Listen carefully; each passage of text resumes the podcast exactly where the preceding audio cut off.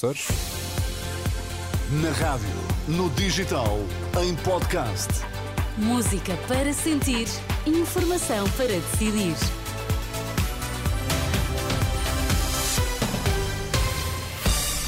Notícias na Renascença. Para já, Miguel, quais são os títulos em destaque a esta hora? O Ministério Público anuncia que investiga as uh, supostas denúncias de corrupção envolvendo o ex-presidente da Câmara de Ovar, Salvador Malheiro. O Tribunal Constitucional considera que as alterações à lei da nacionalidade não violam a lei fundamental. Informação para decidir aqui no T3 com Miguel Coelho. O Ministério Público está a investigar um alegado caso de corrupção envolvendo Salvador Malheiro, ex-presidente da Câmara de Ovar, em causa uma entrevista ao Diário de Notícias, onde um antigo militante do PSD, atual líder do Chega de Ovar, Mário Monteiro, acusou Malheiro de ter recebido envelopes com dinheiro em troca da adjudicação de uma obra. Entretanto, Malheiro anunciou nas redes sociais que já apresentou em tribunal uma queixa-crime contra o autor da denúncia.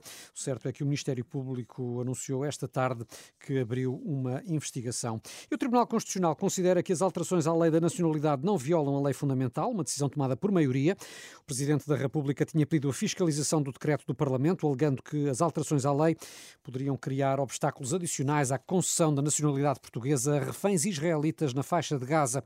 O Tribunal Constitucional eh, tem, contudo, interpretação diferente, como explicou o Presidente do Tribunal, José João Abrantes. O Tribunal Constitucional decidiu, por maioria, não se pronunciar pela inconstitucionalidade das normas que integram tal regime transitório, por entender, no essencial, que não fere as expectativas legítimas dos requerentes da nacionalidade, nem põe diretamente em causa a vida dos seus destinatários ou a dignidade da pessoa humana. Portanto, o Tribunal entendeu que o preceito, que os preceitos em causa, não materializavam uma qualquer restrição de direitos, liberdades e garantias, nem violam o princípio da proteção da confiança incita ao princípio do Estado de Direito do artigo 2 da Constituição.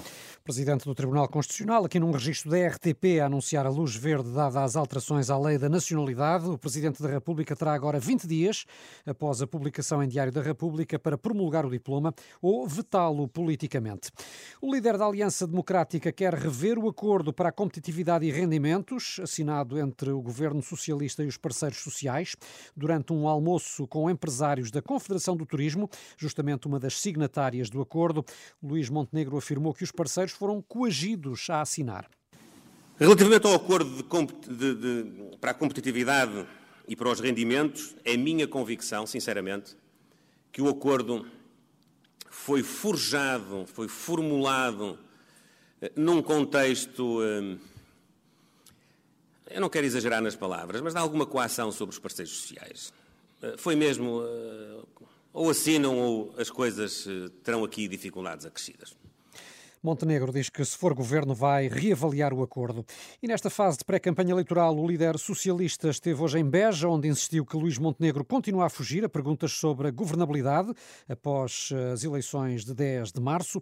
Já em Lisboa, o líder do Chega disse que ficou a ideia de que PS e PSD vão estar juntos eh, depois das eleições.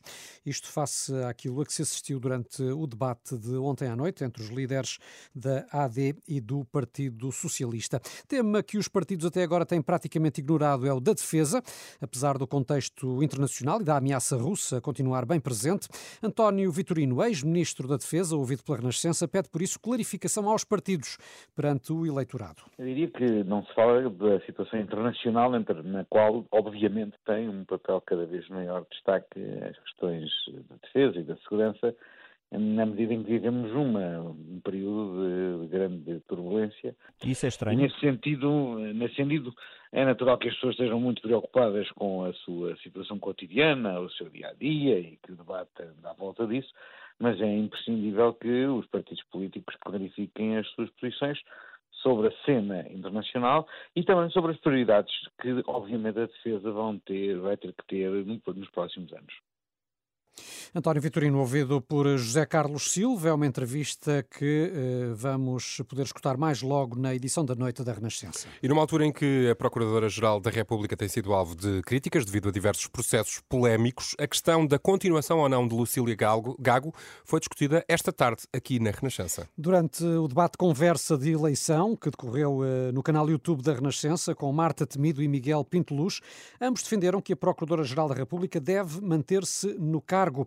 A ex-ministra da Saúde, Marta Temido, atual presidente da Conselhia do PS de Lisboa, defendeu que os mandatos devem ser cumpridos. Eu sou uh, veementemente contra. Uh, penso que não é assim que se resolvem os problemas. Demitiríamos, uh, eventualmente, ou a senhora Procuradora-Geral da República apresentaria a sua demissão. O que é que ganhávamos com isso?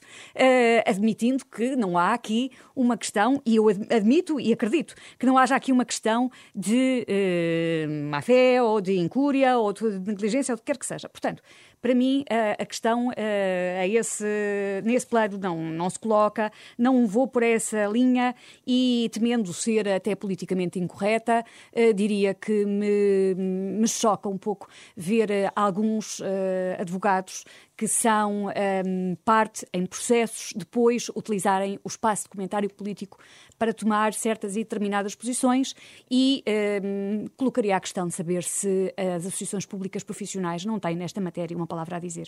Marta Temido, numa referência às recentes declarações eh, na Renascença do advogado Magalhães e Silva, que defendeu precisamente a demissão da Procuradora-Geral da República. A ex-ministra do PS defende ainda que o mandato de Lucília Gago não deve ser renovado, à semelhança do que aconteceu com a antecessora Joana Marques Vidal. A mesma opinião tem o vice-presidente do PSD, Miguel Pinto Luz, que pede uma discussão sobre a hierarquia do Ministério Público. A questão da hierarquia do Ministério Público tem que ser clarificada e, portanto, a independência é absolutamente essencial. Eh, eu acredito muito no modelo português, no modelo que nós adotámos dessa independência do Ministério Público. Outra coisa é não existir, ou, ou, ou hipoteticamente não existir essa hierarquia, essa hierarquia não haver controlo uh, uh, de alguma forma. Agora, pedir a demissão da Procuradora não me parece relevante e parece-me até, concordo com a Marta Temido, que há certos advogados uh, uh, que devem, ter, que devem ter mais parcimónia na sua intervenção pública quando têm, são partes interessadas em casos que estão neste momento a ser investigados.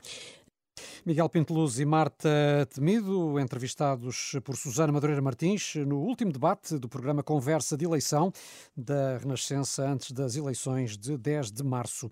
E nos Açores, o representante da República acaba de anunciar a indigitação de José Manuel Bolieiro para formar um novo governo. De recordar que o atual líder do PSD açoriano venceu as eleições do passado dia 4, à frente eh, de uma coligação que, para além dos social-democratas, eh, junta também o CDS e o PPM. No entanto, uma vitória sem maioria absoluta, o que eh, lança dúvidas sobre a viabilidade ou não do próximo executivo, uma vez que o PS Açores já anunciou que não pretende viabilizá-lo e uh, o Chega Açores, que detém agora cinco mandatos no Parlamento Regional, também uh, não confirmou ainda uh, se permitirá a tomada de posse do novo governo açoriano.